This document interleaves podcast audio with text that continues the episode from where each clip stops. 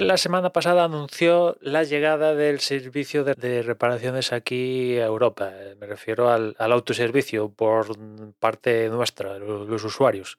Entre los países agraciados aquí en Europa, pues está España, al igual que Alemania, Bélgica, Francia, Italia, Polonia, Reino Unido y Suecia, que ya a partir de ahora podemos entrar a la web em, de este servicio y pedir piezas y las herramientas correspondientes para arreglar cosas en nuestros iPhones de la familia 12, iPhones de la familia 13 y Macs con chip M1. No están todos los iPhones y todos los Macs posibles, pero esto es lo que hay a día de hoy.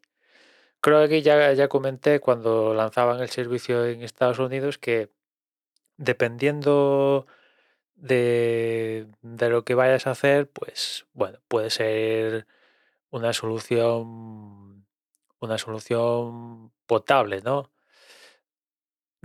Después también, o sea, si vas a cambiar, por ejemplo, la batería, si es únicamente cambiar la batería porque te falla o lo que sea, yo creo que compensa mandar el cacharro a Apple, que te lo arreglen y tiras para adelante, ¿no? Te aseguras de que te lo van a arreglar te lo van a arreglar bien, porque aquí sí, te mandan las piezas, las piezas que ellos mismos usan y todo genuino y todo, pero mm, ¿quién te quita? Nadie te quita de que metas la pata y, te quedes con un buen con un buen ladrillaco, ¿no? O sea, para este tipo de casos, por ejemplo, la batería, que puede ser uno de los casos más comunes, yo, vamos, si me dan a elegir entre pedir el kit de autorreparación para hacerlo yo y enviarlo a Apple, por la diferencia de precio que hay, que creo que no, es muy grande, que 10, 20 euros, no sé, ahora mismo no, no me he parado a, a verlo, prefiero mandarlo a Apple, por ejemplo, y asumir esa, ese extra más de precio que jugármela yo. Otra cosa es si te sales, digamos, de, de las reparaciones preestablecidas que ya tiene Apple. Una vez te sales de las reparaciones preestablecidas para Apple, digamos que Apple cobra una tarifa base y esa tarifa base es 400 y pico para arriba. Y claro, eso es, es lo que me pasó a mí con el iPhone 10R, ¿no? Que la, la reparación que me decían no era de estas preestablecidas, con lo cual me cargaban el, la tarifa de completo una cosa nueva, ¿no? Y claro, si tu problema sale de esas reparaciones base, pues puede ser una buena solución hacerte pasarte por aquí e intentarlo repararlo tú, pero claro, hay que ser conscientes de que, de que tú la puedes cagar. Por mucho que estés entrenado, sigas los manuales y tal, pues nadie te quita de que, uh, el cablecito toma el viento, pues buen pepal es que, que tienes. Acarrea sus riesgos, pero después también hay mucha gente que, que es muy ducha, pues oye, mira, pues...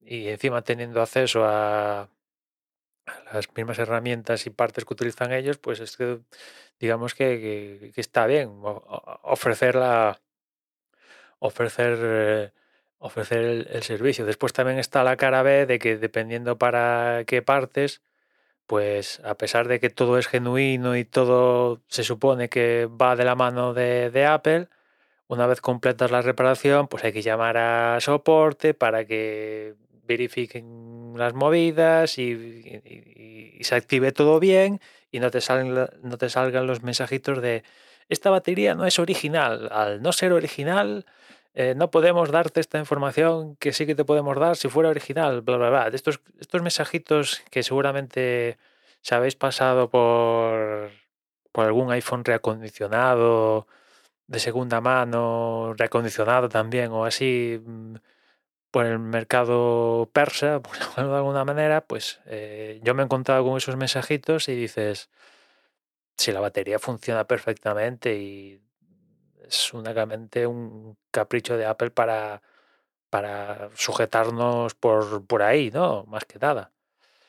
Y sí, eh, aquí a pesar de, ya digo, que toda la cadena del proceso está Apple involucrada, pues hacer la reparación y después de hacer la reparación hay que llamar a soporte, mira, he cambiado la batería, mm, me sale este mensaje, este es el número de serie, este es el pedido que hice, hice todo bien, espera que vamos a verificar, pim pim, reiniciamos el, vale, ya, todo correcto, venga, y ahora no te debería salir el mensajito y todo para adelante, ¿no?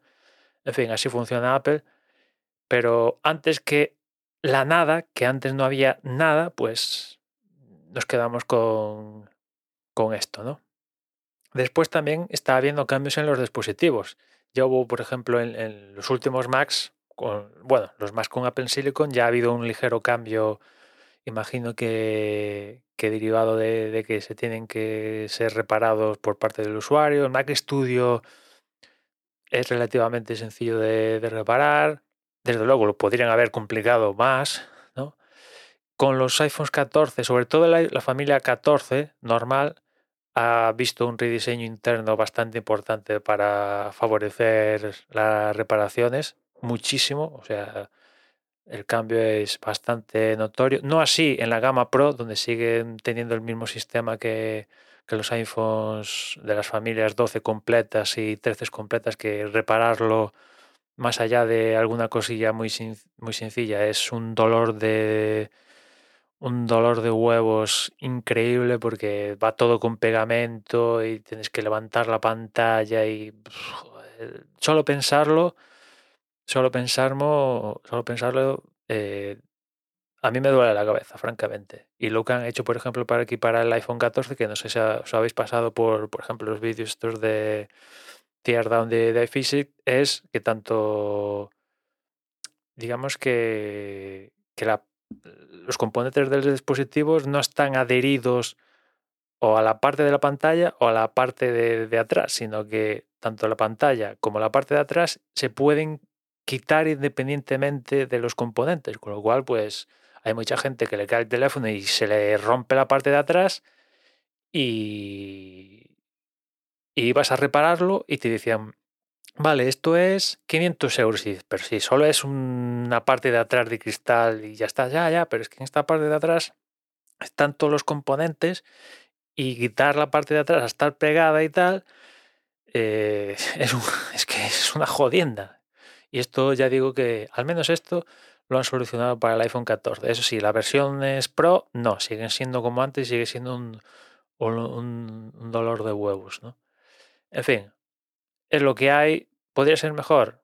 Sí. ¿Podría ser peor? Sí, podría ser peor. Antes de ayer no teníamos esto. O sea que, antes que nada, esto es preferible. Pero hay que ser consciente de que, ya digo, eh, te dan las herramientas y las partes. Pero hay que hacerlo bien.